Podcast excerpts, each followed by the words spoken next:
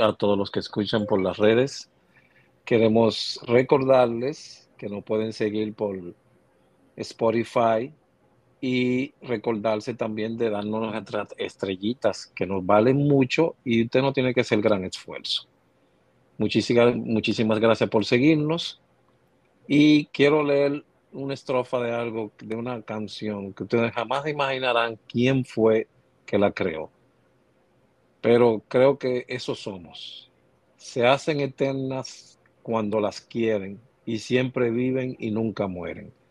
Cuando se duermen son indefensas y se despiertan cuando la piensas. Si las atacas, si las atacan y las defienden, las más valiosas nunca se venden. Alcanzan todo lo que deseas Así de grande son las ideas. Este es un podcast que trata de llevar ideas, pero ideas de un pasado que siguen vigentes en el día de hoy. Y hoy comparte con nosotros nuestra cabina una persona de la que fue parte de uno de los estamentos internos de la Cruz Roja de la madre nodriza, como siempre digo, que era Cruz Roja de Juventud. Otro, otro, otra área que tuvo su gran desarrollo en su tiempo y su momento, porque como siempre lo he dicho, los tiempos son específicos en cada momento. No estamos diciendo que una época sea mejor que la otra, sino presentando que aquel pasado que se nubiló, que se le echó hollín, que se le cubrió con humo, existe. Y eso es lo que estamos tratando de enseñar a cada quien que en verdad había algo más allá. Y hoy tenemos con nosotros a esa persona que trabajó de mano con muchos otros en el área de juventud, que es Rosa María Orozco. Bienvenida a nuestro podcast, como todos la conocemos con cariño, Mila. Gracias, Aldrin, qué felicidad estar aquí en este espacio contigo, gracias. Bienvenida y queremos preguntarte desde el inicio, eh, ¿dónde nace Mila? ¿Cómo se hace en la capital, donde no vamos a decir tiempo en edad, para hay que preservar, conservar todo el tiempo. Yo conozco a la mujer, entonces esa parte, esa parte no. ¿Dónde nace Milán? Bueno, yo nací aquí mismo en la ciudad, en Cristo Rey, en un callejón de Cristo Rey, a mucha honra, como decimos, muy concurrido de personas, muy concurrido de todo un poco, pero gracias a Dios los nueve hijos de ese matrimonio se mantuvo ileso.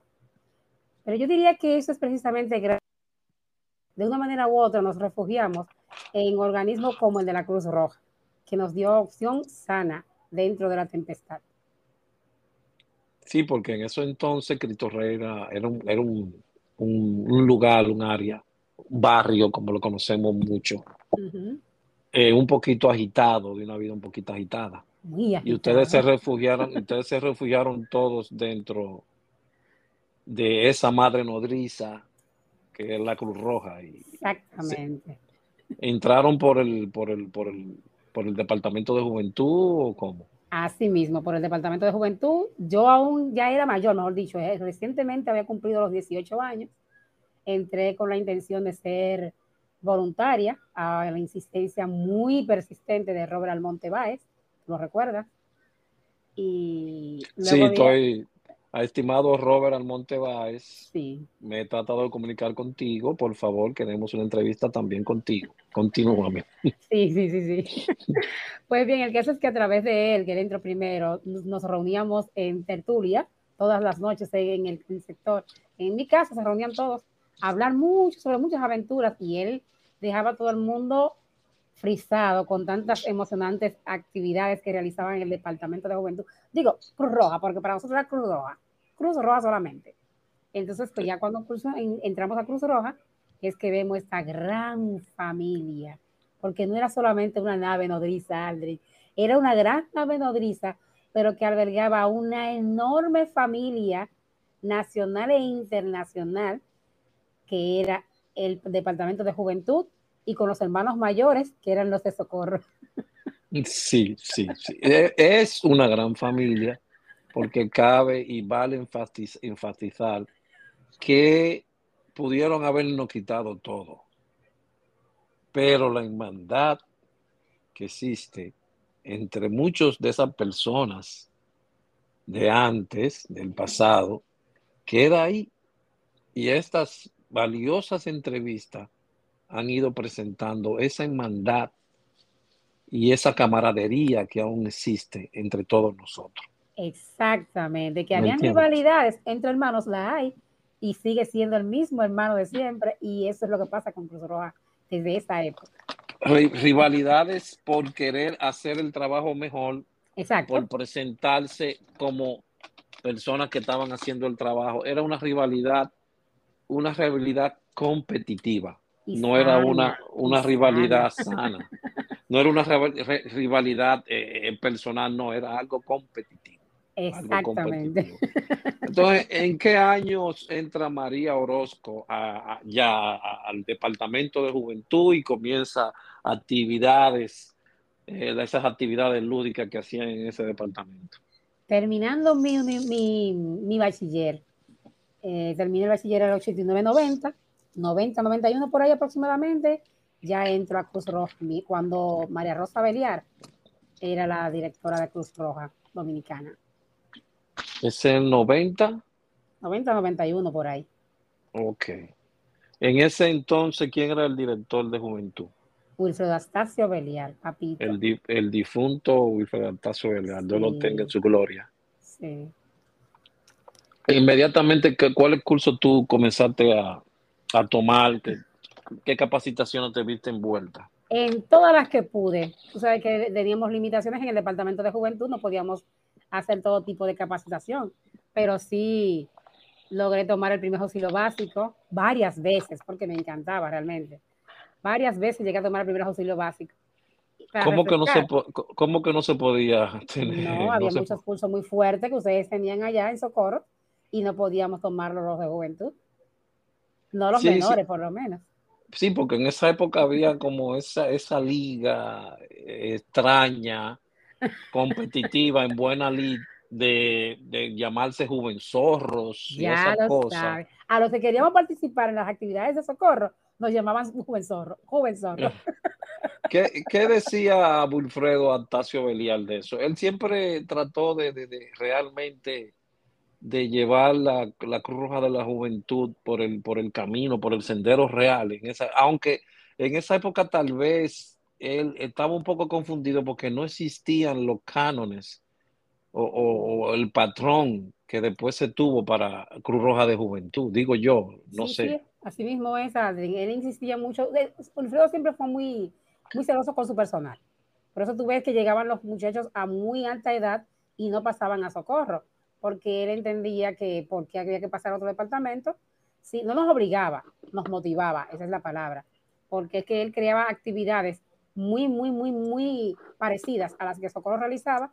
Entonces, ¿para qué teníamos que ir a Socorro si teníamos esas mismas actividades en el Departamento de Juventud? Pero cuando María Rosa Beliar empezó a cohibirle, a través de la insistencia de unos cuantos directores de Socorro, que no podíamos vestir con uniforme de chamaco, que no podíamos utilizar las ropas militares, en fin, y las actividades que realizábamos nos empezaron a cohibir, entonces ya lo hacíamos, pero con un, no sé si tú recuerdas del Comité 14, que luego pasó a... ¿eh? ¿Ese comité 14 dónde quedaba? En Cristo, Rey. Y luego el comité 14 empezó a hacer, eso fue como la cuna de Astacio, y empezó entonces a hacer, ya no comité 14, ya no era de Cruz Roja, sino que era el cuerpo de cadetes socorristas voluntarios Henry Dunant. Wow, qué largo nombre. ¿eh? Así mismo. Entonces decíamos el BERS, el BERS. ¿Y qué hacían en e, ese era de Cruz Roja? Porque después BERS pasó a ser eh, como algo parte privado de Astacio, según Exacto, el comité 14 era de Cruz Roja, era el comité que él organizó, que él creó en sus inicios. Pero luego, él, al ponerle tantas dificultades, como tantos cierres a las actividades que él quería realizar con nosotros y que valga la aclaración, estas actividades hacían que Cruz Roja Juventud tuviese un sinfín de voluntarios permanentemente. Entonces, él lo que hizo, en lugar de cerrar el comité, fue descentralizar lo de Cruz Roja, ya lo reconoció como, y está reconocido, constituido legalmente, como cuerpo de cadetes, como el BERS, cuerpo de cadetes socorrista voluntario, Henry Dunant. Todavía existe el BERS, pero tiene Todavía otro, existe otro- y está a cargo su hermano, Wilson eh, Eliar. Ok, ok, ok. Y entonces, después de ahí, ah, ¿cuál es el otro camino que sigue Milá? ¿Hacia dónde Bueno. sigue después de ahí? Bueno, mira, yo diría que durante ese trayecto hay muchas cosas que contar, Aldrin. No sé si será prudente contarte alguna. Sí, sí, claro, para esto que estamos acá. Exacto, mira, en esa época fue una cosa tan emocionante. Oye, nos, nos hacíamos vivaque. Tú recuerdas que esos vivaques son más que nada de socorro, era que lo hacía. Pues Ujú. nosotros también realizábamos nuestros vivaques. Recuerdo que una vez hicimos uno en una laguna allá en Cristo Rey. Y esa, esa fue una experiencia fen- fenomenal. Nos reuníamos a las seis de la tarde en un punto de encuentro y desde ahí empezábamos a caminar con nuestra mochila encima, sin quitarnos nada, con bota, chamacos, amaneciendo. Llegamos a una laguna, ahí anduvimos dentro de la laguna con el agua hasta el cuello casi mente. Y después de ahí a la montaña, cerca de unas lomas, cerca de- de- del zoológico, también caminando. O sea, y eran experiencias, mira, que te destrozaban en el momento, pero te dejaban una vivencia sana, sana, Aldri. Y creaban una Bastante hermandad en ese grupo que estaba ahí. Increíble. Que nunca ha muerto, nunca. Ya Siempre se mantiene de por, se Es- mantiene de por vida. Están como tú, dispersos en todas partes del mundo, pero se mantiene la comunicación, porque se mantiene lo que se vivió. Claro que sí, claro que sí. ¿Y qué sigue después de ahí, después de todas esas Ade- vidas? Además de eso, de esos viva que también realizábamos periódicamente, eh, la travesía que realizamos por última vez, la última mía fue repetida, pero fue con Binet y ya más nunca volví a subir una montaña. que fue, No, ah, combiné, ¿no te acuerdas que yo también estaba ahí? Eh, ah, cierto, es cierto, es cierto, es cierto. Ah, inclusive estaba, eh, ¿cómo se llama? El scout, Alexis. Batista. Alexi, Alexi Batista estaba ahí también también. estaba ahí. también El caso es que esa, la primera vez que yo asistí fue con Juventud, que fue así mismo, de Villa Altagracia hasta San Cristóbal, tres días entre las montañas, con Algo, encima. algo, un, un, un, un trillo, un trillo hermosísimo, Ya lo sabes. algo hermosísimo. Creo que lo convirtieron en zona protegida, según supe, Wow. y que Robert yo creo que hace algunos viajes por ahí turísticos, según me dijeron. Tendríamos que preguntarle a Robert Almonte. Es que la experiencia es, mira, fenomenal. Yo quisiera que mi hijo algo- pudiese vivirlas. Algo inmenso, algo, algo maravilloso. Y la Sí. hice varias veces. Ya, Entonces, después de ahí, ya. ¿Cuál- ¿Qué, qué continúa? Porque se ve ahí que entonces se mezcló mucho socorro, juventud, Sí, y entonces, eh, porque no, no quiero llegar todavía a la parte distrito, porque falta mucho por Exacto. hablar. pero Me también, mucho. como tú decías al principio, me hiciste la pregunta de que, qué capacitación recibí. Obviamente que primero auxilio avanzaba, como te decía, varias veces porque me gustaba. Cada X tiempo yo lo hacía. Tengo mis certificados ahí en paquete y no me pesaba. Pero aparte de eso, también, tú sabes que Valverde también dirigía también el departamento de difusión. Entonces, todo voluntario que entraba a Cruz Roja tenía que también formarse en esa área y tomar la capacitación de difusión. Entonces, eh, después, más adelante, tomé el curso de PWA, que fue mi auxilio avanzado, RCP, no recuerdo con la sigla que se llamaba el curso. ¿Tú recuerdas? Soporte básico de vida. Soporte básico de vida. Exacto. Entonces, no había eh, capacitación directamente para el voluntario de Cruz Roja Juventud en las áreas respectivas. Tú me dijiste que no queremos llegar todavía ahí, pero... pero no, si no, quieres- no, no, no, porque estoy viendo que eran todos, pero como dije anteriormente, no había un canon, no había un, un- Nada, nada. no había un procedimiento real de qué Mm. debería de darse al, al joven No, en el, en el departamento de juventud. no. Todas las capacitaciones eran en socorro. Exacto, porque eh, eh, había ese, ese, ese entendido de, de capacitación escuela de capacitación, eh, escuela de capacitación socorros. Exactamente. ¿Me entiendes? Eso yo lo entiendo ahí. Entonces después seguiste. ¿Y en qué, quedó el, comité 14? ¿Saliste de ahí? ¿Qué pasó? El comité 14 más que nada fue un poco distanciado cuando Astacio pasa a, dirigir, me parece que fue el departamento de socorros allá en Cruz Roja. en esa época. No más para acá, mucho más para acá. Pero ya el comité 14 sí, ahí se desintegró. Mientras estuvo Astacio en juventud, todos pertenecíamos de lleno en el Comité 14 realizábamos campamentos de, de, ¿cómo se llama?, de supervivencia. En una ocasión fuimos con a Comatillo y eso fue una experiencia chulísima, amanecer en el campo, en casas de campaña. Ahí él ya no se, él se convertía en el lobo, una experiencia chulísima.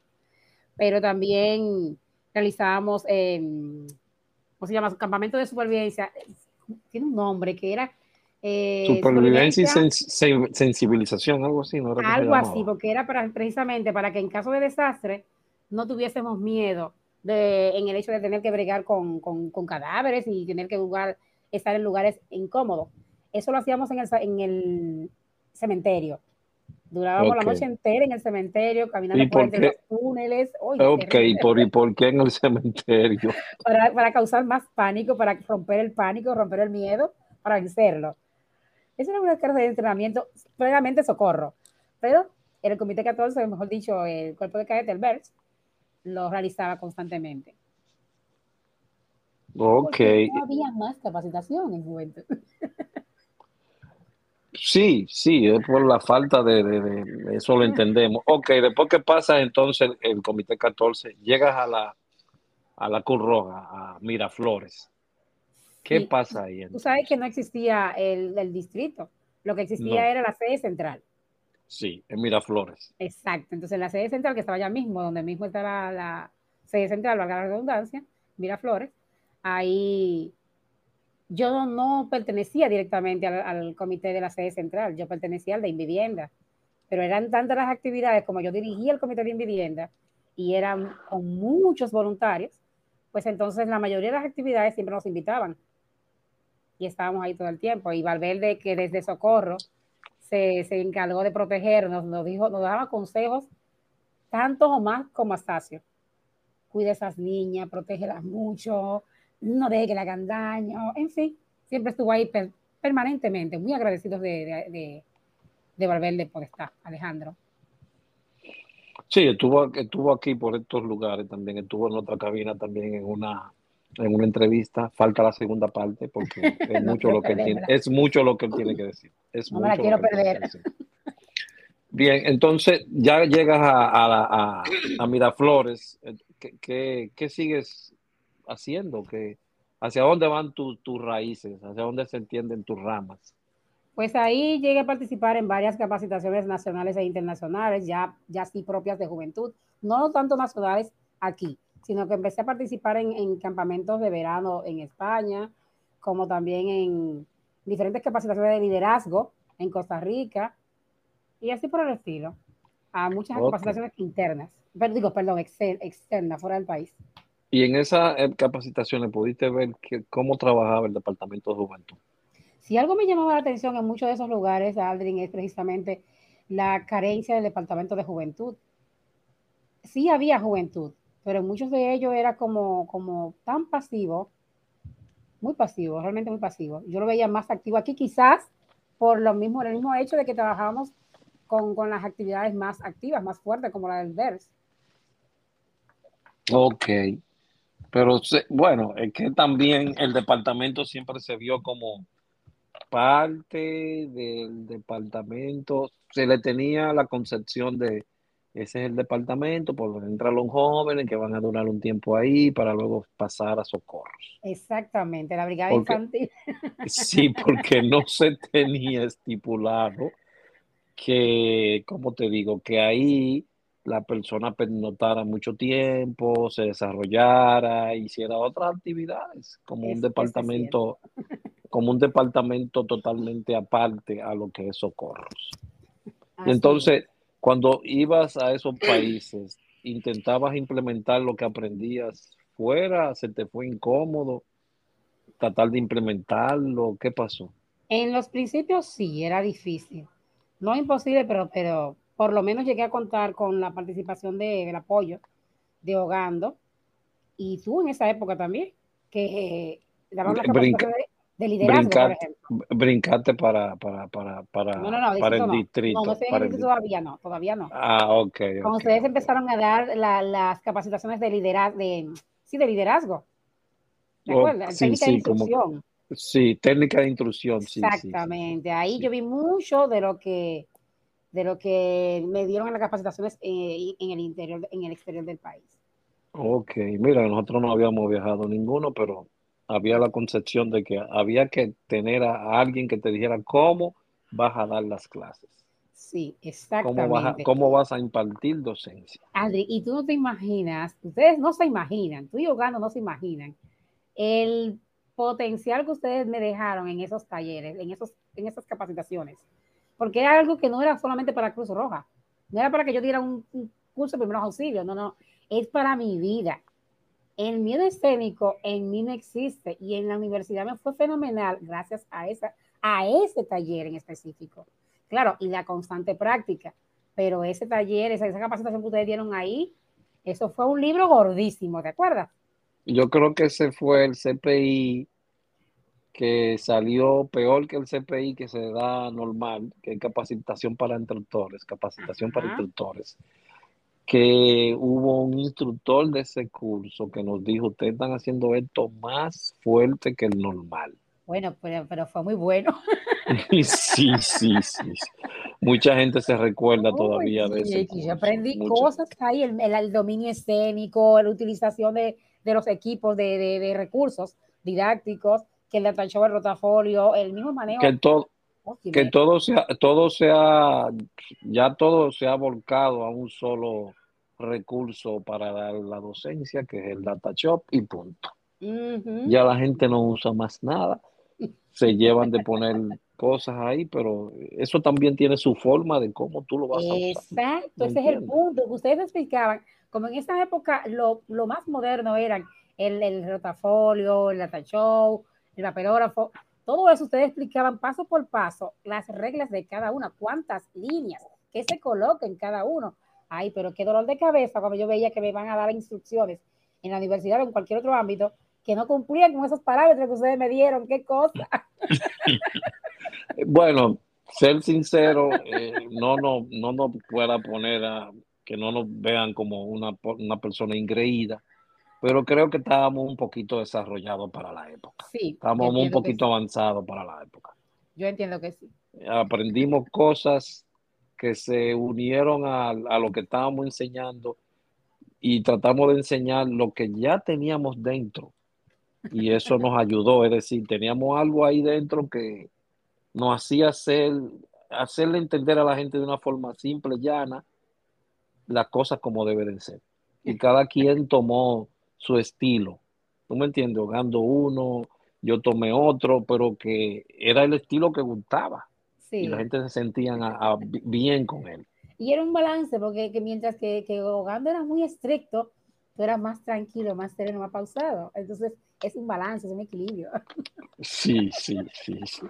Entonces, después de ahí, ¿qué pasa? ¿Qué pasa con Milagro? Ya toma toda esa capacitación, trabaja, trabajaste con, con Robert Almonte Val como director de, de Juventud. De también. juventud, de, ah, también tuve que trabajar con, pero ya, ya, ya digo, eh, ya Gina fue más, más cuando llegó al distrito.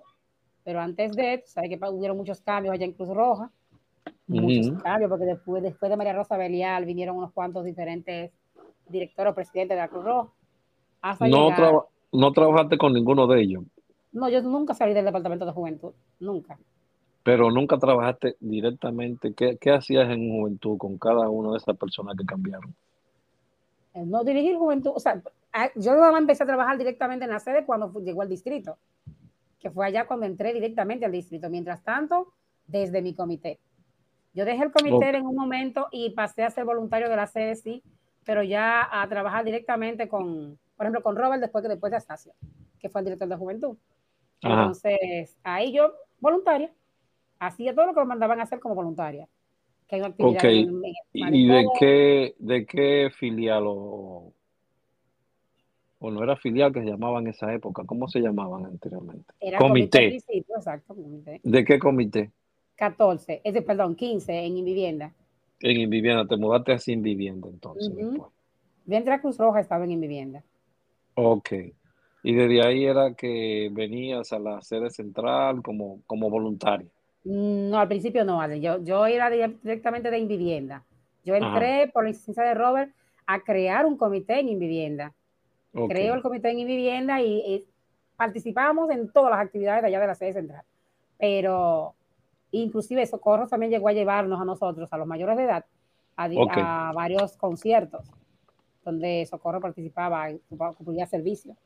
Es que, que, que, también el que Socorro tenía algunos truquitos ahí que entusiasmaban a los muchachos, como esa parte de los de los de los conciertos. Exacto. ¿Tú me entiendes? Porque era un concierto que eran un poquito caros en esa época y que a ti te llevaran totalmente gratis, como que llamaba mucho la atención. ¿eh? A tarima.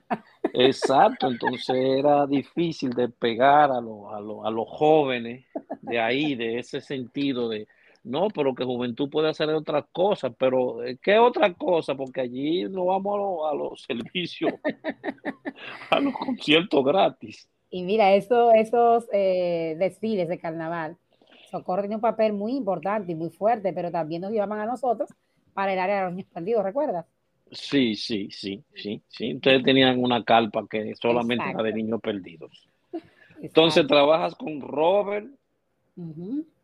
Luego con, Eduardo Aibar. Eduardo Aibar también, sí. Ese fue el tercero del director, diría. Sí, porque él fue el sucesor de, de, de Robert. Oh, ese fue el sucesor de Robert. Sí, sí. Ok. Y entonces tú ahí estás trabajando simplemente como voluntario de, la sede. Sí, yo no tengo ni el comité. El comité se lo dejé a mi hermana, pero paso a ser voluntario de la sede. Ok. Y ya ahí estás trabajando directamente con el director de socorro, que era Eduardo Aival o Robert Almo Primero Robert y luego con Eduardo. Ok. Y después, ¿qué sigue ahí? Pues de ahí es que surge la propuesta de que van a crear el comité del distrito, ya en esa época. Entonces, no lo crearon per se, pero estaban buscando el perfil, haciendo todos los amarres. Como no me gustaba cómo se estaba, o sea, el departamento de juventud era que quería crear el perfil. Y no me gustaba cómo se estaba orquestando la ropa, porque sentíamos que estaba, había un grupo que sentíamos que estaban haciéndolo a la medida de alguien en específico. ok. nada más decíamos, nada más falta que uno de los requisitos sea que sea mello. Entonces, entonces como que nos creó un poco de desencanto, como que no, hombre, eso es una chelcha. Y particularmente yo me distancié. Me distancié un poco y me centré a mi universidad, que estaba un poco descuidada. Ok, en eh, esos años de, se me olvidó hacerte esa pregunta, en esos años de capacitación, de todas esas cosas, ¿hubo algún curso una capacitación de esas que te marcó realmente eh, en tu vida, que aún tú lo sientes como, bueno, a partir de ese curso fue que yo, no sé, encontré el nirvana, vi la claridad y hice contacto cercano con, eh, con seres de otro planeta.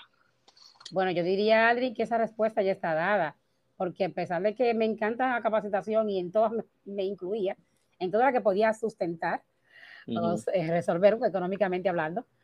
Eh, pero como te decía, la capacitación para instructores fue una cosa sin precedente para mí. Ese fue el curso que, que te hizo, te cambió totalmente. Exactamente, eso fue revolucionario.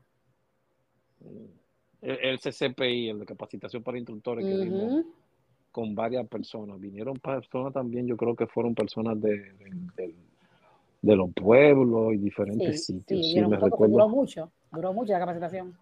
Sí, creo que fue como dos fines de semana o no me recuerdo bien, porque se quedaban ahí algunos allá en la misma institución. Ahí.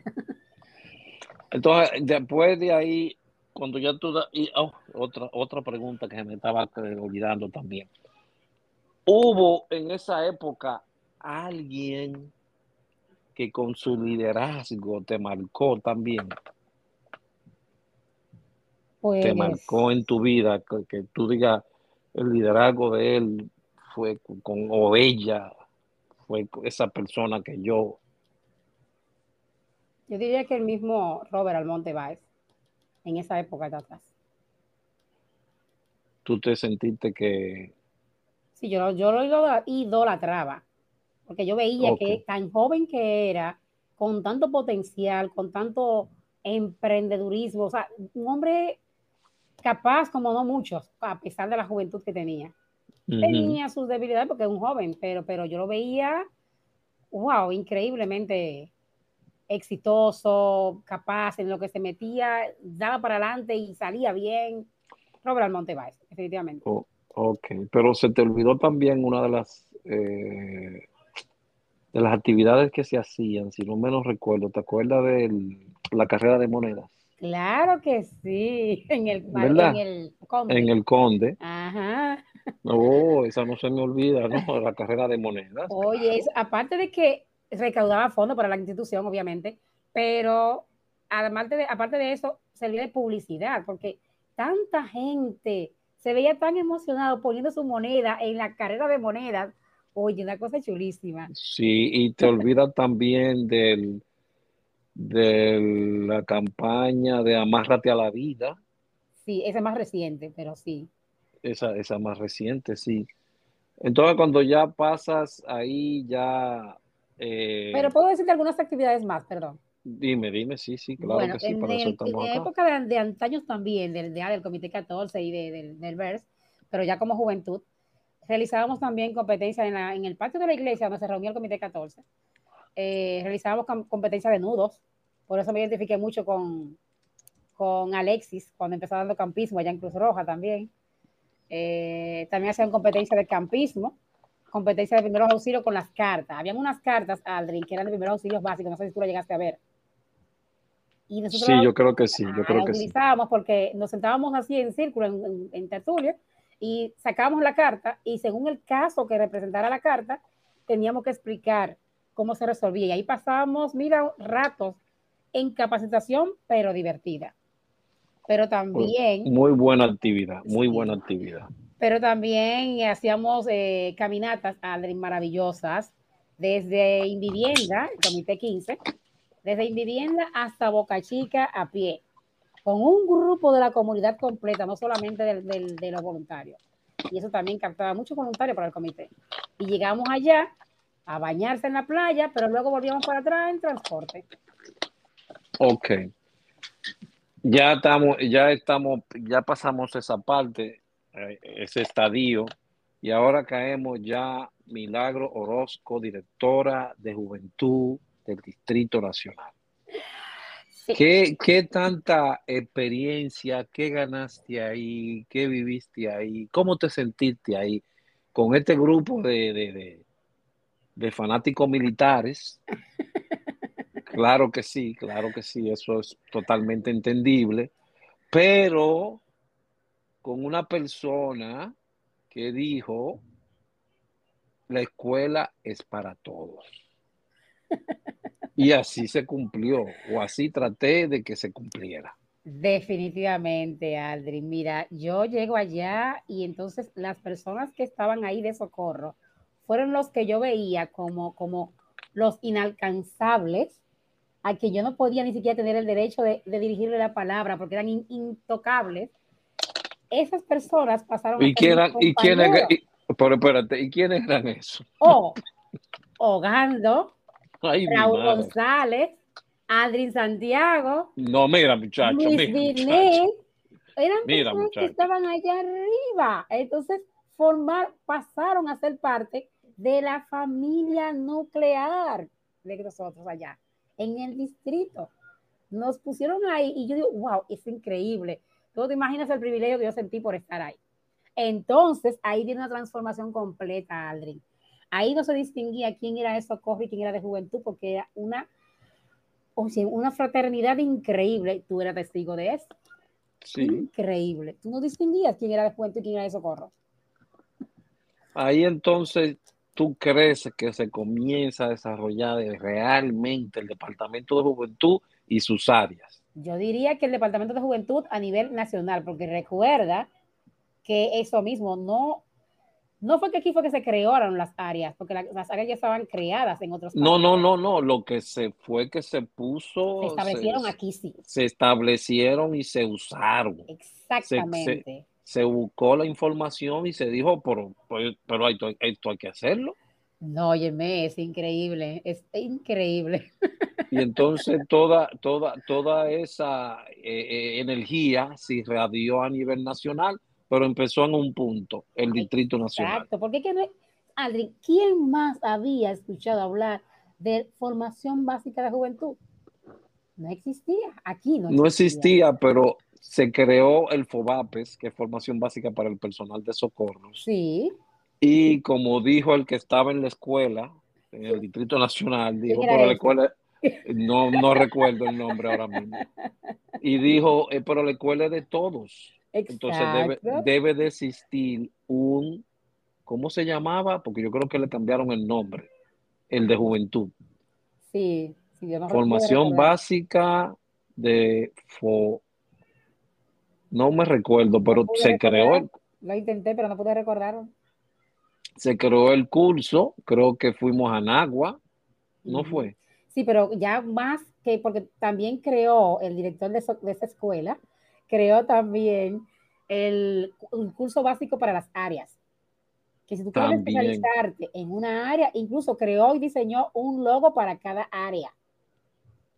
Existían eso en los otros, en, eso tomó mucho de España. Sí. Que yo recuerdo ahora.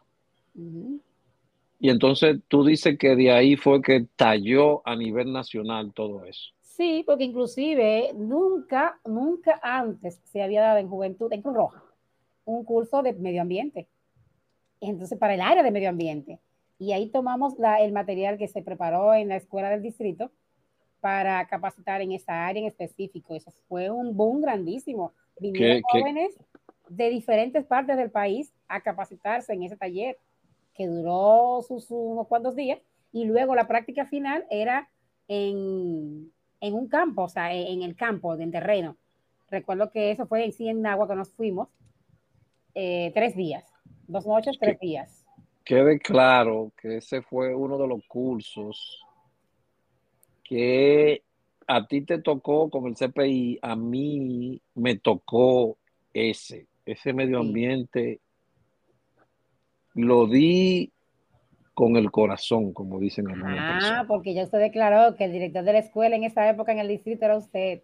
Exacto, pero lo, lo, lo, sentí como mío, porque era una parte que a mí me encanta, que es la, el medio ambiente.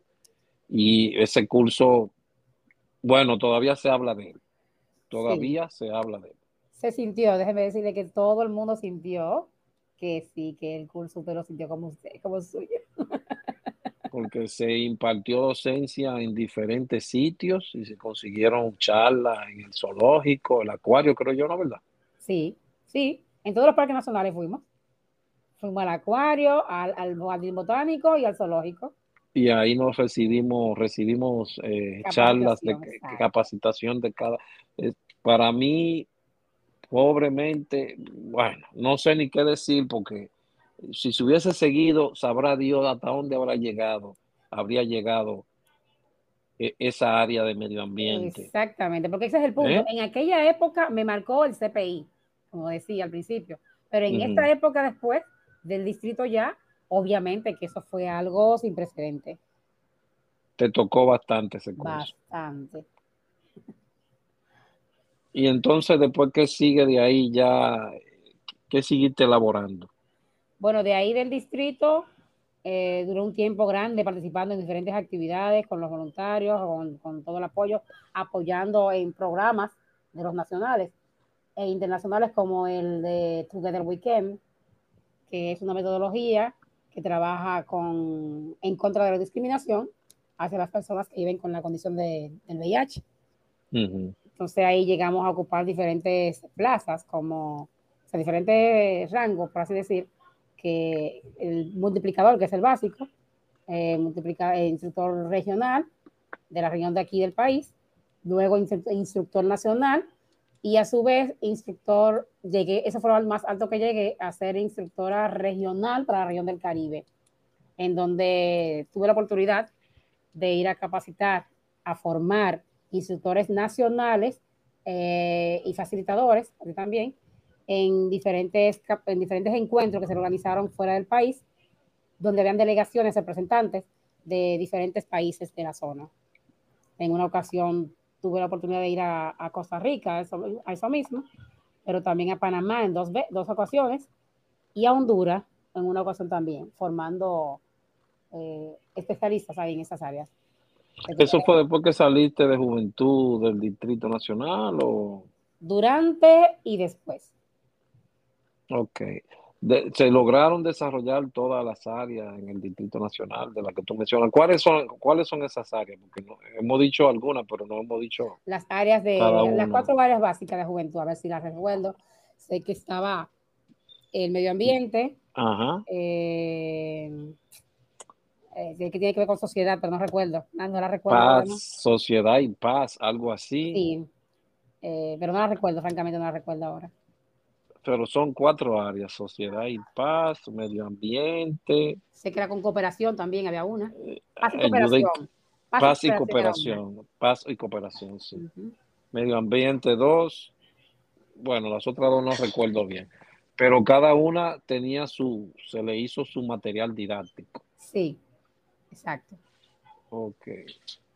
Pero la que más llegó a desarrollarse fue la de medio ambiente realmente.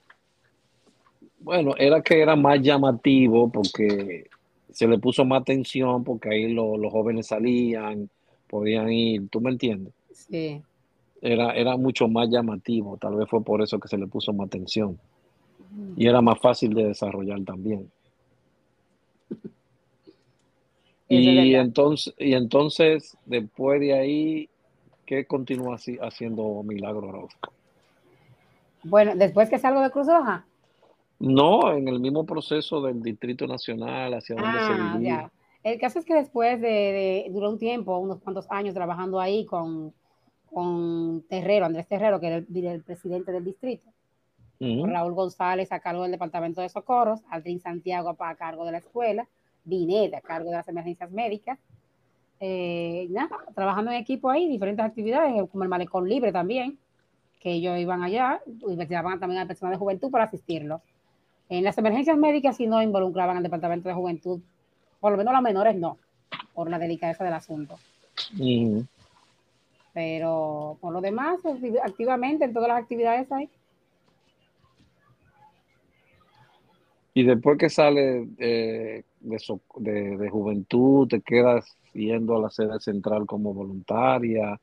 ¿Qué, pasa con, Milagros? No, cuando salgo de del distrito, sí me quedo en la, en la sede central, pero más, más pasiva. Ya me centré más en lo que iba a terminar eh, la, carrera, que estaba muy rezagada.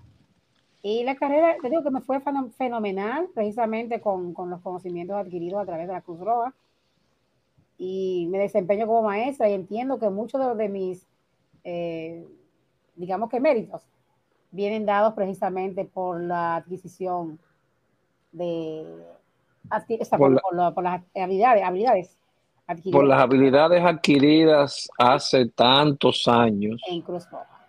En Cruz Roja. Tú logras obtener méritos eh, por encima de cualquier otro docente de muchos. De muchos. Sí. Vaya. Y ese pedacito de, no pedacito porque tomó un tiempo ese curso, pero te ayudó bastante. Pero increíblemente, digo que aunque los recursos que se trabajaban en esa época ahí no están, eh, como le digo, están ya desvaluados, como, como eso mismo de, del sí, sí, sí. y cosas así. Pero las reglas siguen siendo las mismas. Sí, eh, tantos centímetros de las, de las letras, tantas líneas nomás de ahí, solo los titulares, no los desgloses. cosas como esas siguen siendo genéricas. Sigue siendo genérica porque el, el, el, el rotafolio, el papelógrafo, las transparencias, que eran donde tú ponías eh, el plástico y, Exacto. y ponías la letra con, con creyón o con marcador. Ahora Es imprimías en ahora- la computadora. Sí, es ahora el data shop, Exactamente. pero en aquel entonces era eso, pero se sigue cumpliendo la, el mismo protocolo, el mismo proceso. Tanta línea, no use más de un tipo de letra, aquello, lo otro es lo mismo, pero ya tú aprendiste con lo básico, Y- con lo, con lo rústico. Exacto. Ahora llega esto nuevo, pues ya tú lo sabes manejar. Exacto, pero ya, ya sabrá la incomodidad que me siento, porque me molesta en la vista cuando yo veo que un profesional que se supone que es llamado a ser eh, un instructor de instructores y que viene a darme una capacitación, no porque yo sea maestra, sino porque lo aprendí en Cruz Roja, no fue en la universidad. Entonces aprendo las reglas y cuando yo veo que ponen esta hoja de Word llena con esas letras miniaturas a leer tal cual lo que está ahí. ¡Ay! Pero Nada, tranquila, no estás en Cruz Roja, tranquila. Sí, porque se, le, se, se ha quedado esa partecita un poquito reverde que teníamos en la institución. ¿Se te ha quedado esa parte rebelde o ha logrado controlarla? Un poco, me cuesta, me cuesta, me cuesta. La, la, parte de Cruz Roja no se me va. Es que el hecho de que ustedes acostumbran a uno a, a hacer las cosas bien, hay que hacerlas bien, eso se como que da trabajo. Cerrar los ojos y mirar para un lado, da trabajo realmente. No sabía que había realmente Ogando y seguramente cuando Ogando oiga la entrevista también dirá lo mismo. No pensábamos que habíamos influenciado tanto sí, sí. en una persona y tal vez por no ahí solo hay mí, más personas. No solo a mí, Aldrin. No, ya nos quedan varias entrevistas todavía. Ojalá que no sigan apareciendo porque entonces voy a creérmelo. Pero soy, simplemente hacíamos el trabajo y poníamos ahínco en cada cosa que, que, que, poníamos, que hacíamos. Era simplemente eso. Yo al principio no entendía. Cuando yo entré a Cruz Roja, que lo veía a ustedes desde allá, desde lo lejos, dándole entrenamiento a, a los jóvenes de socorro yo decía, pero ¿y por qué son así? ¿Por qué tan exigentes? Entonces después con el tiempo uno va entendiendo que es que ustedes trabajan con vidas y tienen que hacer las cosas bien o bien. Porque cuando se trabaja con vida no se puede fallar así a la ligera. En ese tiempo en, en, Soco, en, en el Distrito Nacional, ¿te sentiste a gusto? ¿Cómo te sentiste trabajando ahí? Muy complacida. En familia. En familia. Ok, con todo lo que estaban ahí, porque había mucha, con había todo, un gran grupo porque, de personas. Sí, con todo, con todo, porque que, aunque en un momento dado no compartiéramos igual las opiniones, igual, no todos tenían por qué sentirse a gusto conmigo todo el tiempo, o sea, son opiniones, son cabezas diferentes, pero yo me sentí muy complacida en el tiempo que estuve ahí en Cruz Roja, en el distrito, muy complacida. Ese, ese departamento ahora mismo lleva la misma temática, método, existe, no existe, que sepas tú. ¿El departamento o la Cruz Roja del distrito? El departamento a nivel nacional. Mira, francamente, supuestamente existe porque hay un director nacional de juventud, mm, pero es un joven que era voluntario de una de las comunidades, de uno de los pueblos, pero Mm. realmente no lo conozco y yo me he distanciado mucho de Cruz Roja, no puedo darte muchos detalles, pero de que no se sienten, porque tú sabes muy bien que las actividades de Cruz Roja y de juventud sentían hasta en, la- en los medios de comunicación, de que no se sienten, pues yo no la siento. No sé si existen, Bueno. francamente. eh, bueno, se- no se te han acercado, te han preguntado, han intentado hacer Mm. contacto contigo, porque con Sí. el conocimiento que tienes, eh, Ella- sería un buen, un, una- un buen punto acercarse a aquello que tiene el conocimiento, aquello que tiene la experiencia y puede ayudar en el proceso, porque, ¿me entiendes? Sí, sí, ya me han estado llamando varias personas, no directamente de Cruz Roja, mejor dicho, no las personas eh, con la facultad, esa es la palabra, no las personas facultadas para, para, para hacer cualquier llamado, sino digamos que allegados. Me han estado llamando como tanteando. tú estarías, tú estarías, ¿qué tú crees? ¿Podrías? Bueno, lamentablemente yo estoy trabajando como docente en un centro educativo del sector público. Entonces yo no voy a renunciar a, a mi trabajo, que es estable, que es seguro, por ir a, entrar otra vez a Cruz Roja, que no sé lo que va a pasar con dolor de mi alma. Así me gustaría que funcione bien el Departamento de Juventud y lo que yo pudiese ayudar, así mismo lo manifesté, estoy mil por mil dispuesta a ayudar, pero no dejando mi trabajo. Porque yo quisiera, yo, yo juego a que se funcione Juventud, para que yo pueda tener la oportunidad, como te decía, de tener a mi hijo que viva las experiencias que yo viví que disfrute de ese mundo maravilloso de la gran madre nodriza. Tu, tu, tu hijo no pertenece a ninguna institución de servicio ni nada por el estilo. No, y ya tiene 11 años. A esa edad yo creo que ya tú pertenecías a Cruz Roja o estaba cercano. Mm, no. Bueno, no, no realmente. Pero sí, sí, trabajé con muchos jóvenes bajo mi responsabilidad de mucho menor edad de ahí. Y yo sé que pude aportarle mucho. O yo sé que pueden aportarle mucho a él también. Ok, ¿Te, te sientes confiada en mandar a tu hijo a, la, a esa institución ahora, en la situación actual? Ahora mismo no. Porque ha cambiado mucho la época, ¿eh? Exacto. Digo, yo no sé. Exacto, y además no es lo mismo tú lanzarte tú que lanzar a tu hijo. Entonces yo, como te digo, estoy un poco distante, no sé lo que está pasando ahí dentro y no oigo nada, no veo nada, entonces tendría que indagar mucho antes de soltárselo pero me gustaría poder hacerlo. Sí, porque es decir, vuelvo y repito, la idea de estos eh, entrevistas, de estos podcasts, es sacar a la luz aquello que trató de, de ponérselo una tapa, una funda negra, eh, humo, a todo lo que se hizo en ese, en ese pasado. Que si lo traspasamos ahora, sería una cosa maravillosa, ¿me entiendes? Y es que yo creo, Adri, que, perdón, sí, dime. que no es que se le pusiera una funda negra, sino que lo que se deja de hablar o de hacer en este caso, se olvida. Y como ya fue una época pasada, si no se habla en este caso, que por eso veo maravilloso esos recuerdos, esas añoranzas, porque si no se habla, se va a olvidar. Y si se olvida, es como si no existiera, como si nunca hubiese existido. Y no es así. Así que estás haciendo un trabajo extraordinario. Exactamente, porque es como decíamos en el curso de CPI, usted trate de ayudarse para impartir esencia con lo que tienes. Pues bien, ahora tenemos esta metodología nueva que tiene acceso a nivel mundial, pues el mejor, es el mejor punto para hacerlo. Vamos a hablar. Vamos a hablar.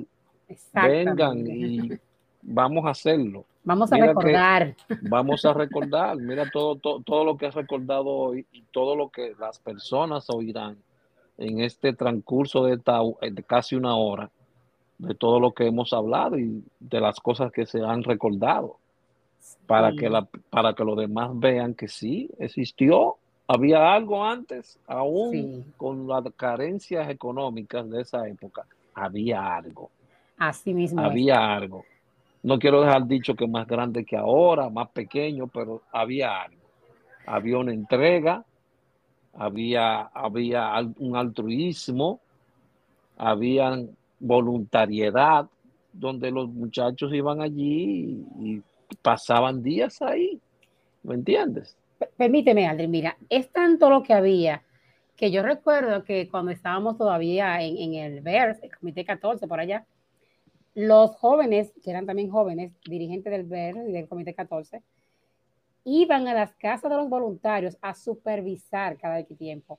Cada X tiempo iban a las casas de los voluntarios a asegurarse de que las habitaciones de esos jóvenes voluntarios estaban organizadas, de que la disciplina en la casa reinaba entre ellos, o sea que si la madre le decía cualquier queja de esos niños a los dirigentes de Cruz Roja, ese niño tenía como sanción no ir a Cruz Roja en un tiempo y eso era un castigo terrible. ¿Entiendes? Entonces, eso se hacía también, porque era, era una familia, no era solamente un grupo que se reunía para hacer travesuras, era una gran familia. Y fueron muchas las caminatas, tú mencionaste caminata, pero las caminatas normales no las dijiste, que era tú llegar a Cruz Roja y tenerte que irte a pie para Cristo Rey. Nunca te llegaste a pie para ir vivienda. Sí, pero por así, por, por, por, por en, en, grupo, el grupo, nos llegamos a ir el comité entero, en, como en tres ocasiones, desde Invivienda hasta la sede central.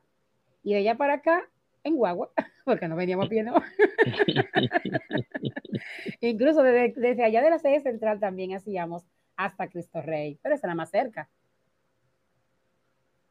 Una anécdota también quisiera compartir contigo, Adri, y con los oyentes, es que en una ocasión estábamos en el comité 14, en el comité 15 en vivienda, y estábamos haciendo en una kermés que había una exhibición de salto a rapper. ¿Qué pasa? Que me subieron a un edificio, a una azotea del cuarto piso, aquí arriba en la azotea de Invivienda, con una línea anclada desde la azotea hasta el parque. Y fue tan difícil para yo subir por ese edificio arriba que yo dije, bueno, por ahí yo no bajo más. Yo voy a tener valor y voy a bajar por la cuerda. Fue, mira, lo más adrenalizante que viví en mucho tiempo. Pero me bajé por la cuerda, eso fue, ¿cómo le llaman a ese estilo? Que es así como... como rapel, rapel. Sí, pero no fue rapel, porque era una línea atada a diagonal. diagonal. Sí, como atravesada. Ahí tendríamos que preguntarle a Luis Vine, pero se me salió, me salió corriendo también con una entrevista. Ya tú puedes saber cómo están todos. Esa línea ahí amarrada a un árbol del parque de vivienda y allá en el, en el techo. Así bajé yo colgada de ahí y eso fue, mira, emocionante. Personas que yo no imaginaba que me conocían. A partir de ahí ya me conocían por la que bajó por la cuerda en el parque y se hicieron voluntarios muchísima gente por esa actividad. Pero ¿qué pasa? Que ese mismo día en la noche, después de mucho gozar, mucho divertirnos y todo lo demás, entonces hubo un incendio en un edificio y ahí se tuvo que llevar a la práctica real las cosas ensayadas en las prácticas y fue muy emocionante. Más voluntarios entraron también a través del accional de Cruz Roja en lo que llegaban los bomberos. Fue muy bonita la experiencia. Yo recuerdo también otra anécdota que pasó en la caminata que tú fuiste. Simplemente estábamos empezando, creo que estábamos casi entrando hacia el terreno de Villa Alta, eh, San Cristóbal, para la montaña, y tú preguntaste, ¿ya estamos llegando? Sí, de que crucemos esta montaña y ya llegamos. Mentira, ese era el primer día. Y yo y vine nada más lo miramos y dijimos, sí, de que cruce ahí. Ya, pero imagínate, tú eres el viernes y nosotros salimos por San Cristóbal el domingo. Ay. Yo me recuerdo que tú ese, esa vez estaba mal, mal, mal, mal. Pero a partir de ahí, Aldrin, yo tengo asma para toda mi vida. Pero por, ese, por esa caminata. Sí, para que sepa. Oh, Dios mío. Yo creo que llovió, sí. Creo que llovió el primer día.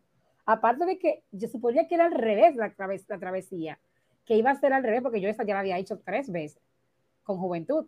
Pero ¿qué pasa? Mm. Que yo me había puesto a hacer el FOBAPE de relambía, de freca.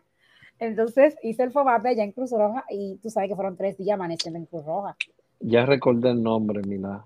Es Fobajú. Ah. ¿Te acuerdas que era así, verdad? Sí, Formación Básica de Juventud. Formación, FOBAJU, ese era el nombre, Formación Básica de Juventud. Ojalá alguien tenga algún ejemplar de ese manual por ahí, nos lo haga llegar, porque yo tenía todos esos ejemplares guardados en un disco duro. Que... conseguirlo, dímelo otra vez, FOBAJU. FOBAJU, pero que yo tenía todos esos ejemplares guardados en un disco duro y lamentablemente el disco duro se dañó. Ya. Y no es como ahora que ahí está la nube. Eh, bueno, no, no había en ese entonces. Creo que se perdió. Hubo otra persona que continuó e hizo otro curso de medio ambiente, ahora que recuerdo, que fue Adam Tejeda, que estuvo ahí en, en la dirección de juventud. Se hizo otro con él. Ya. Otro curso de, de, medio ambiente. Y este tuvo los, él consiguió a raíz de los de las cuál era la que los escuelas iban allá a tomar las clases cómo era que llamaba eso eh, que iban con juventud las 60 horas. Ah sí.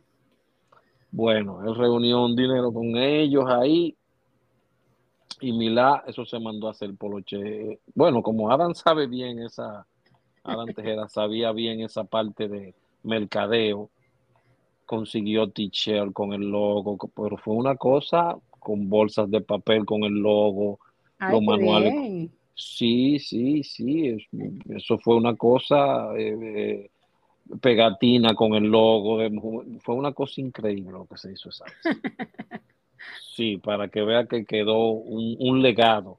Que él siguió porque él trabajó mucho contigo en, en, las cuatro áreas. Sí, y contigo de mano también en el departamento de capacitación. Sí, no, no, eso fue lo que dijo ese director, que la escuela es para todos. Sí. Juventud y socorro. Siempre ese director lo vio así. Porque es la realidad. Claro, ahora dice, se dice que, que Juventud tiene un, alguien que trabaja con la, con la capacitación y aquello, pero caramba, es una escuela, se le da a los dos. No puede ser nada más para uno, no puede serlo. Exactamente. ¿Me entiendes? Bueno, María, eh, encantado de haberte escuchado de nuevo, Milá, y saber de ti, y saber que tu familia está, ser joven está grandísimo, y que nuestros radios oyentes te han escuchado de nuevo, porque tal vez había personas que no sabían de ti y han oído tu historia, tu historia de vida dentro de la nave nodriza, como digo yo. Muchísimas gracias, Adrián. El placer es todo mío. Lamento que Ogando no hubiese estado, no pudiese estar presente. Ya será en otra ocasión y siempre dispuesta, mil por mil, muy agradecida. Esperamos otra segunda parte donde estaremos haciendo otra entrevista con otros puntos, con otros tópicos. Esperamos eso. Muchas gracias. Bien, siempre a la orden. Eh, bien, Radio Escuchas, aquí tuvieron a Milagro Losco, una persona muy conocida dentro del Departamento de Juventud. Y recuerden seguirnos por Spotify y darle a la estrellita para que sigamos creciendo un poquito más.